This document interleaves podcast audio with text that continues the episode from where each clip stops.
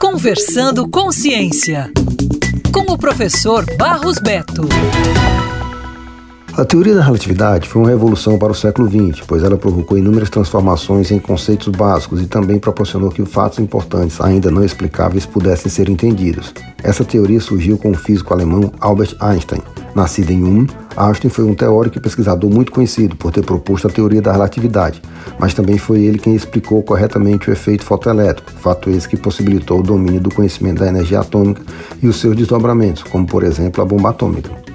No estudo da mecânica, a velocidade, por exemplo, é uma grandeza relativa, ou seja, a sua determinação depende do referencial a partir do qual está sendo medida. Em consequência disso, outras grandezas que dependem da velocidade também são relativas, como a energia cinética e a quantidade de movimento. A energia potencial gravitacional também é uma grandeza relativa, pois o seu valor depende do referencial que se adota para medir a altura. Comprimento, massa e tempo são tidos como grandezas absolutas no estudo da mecânica, mas também são grandezas relativas. No entanto, a relatividade dessas grandezas só se evidencia no estudo de situações em que há velocidades muito elevadas, ou seja, não desprezíveis se comparadas com a velocidade da luz no vácuo, que é de aproximadamente 300 milhões de metros por segundo. Daí vem a teoria da relatividade. Ou seja, o espaço e o tempo se deformam quando se está próximo à velocidade da luz, o que vai de encontro ao que estamos habituados a perceber a partir da teoria de Newton. Mas o que a teoria da relatividade impacta em nossas vidas? Não perca o próximo programa.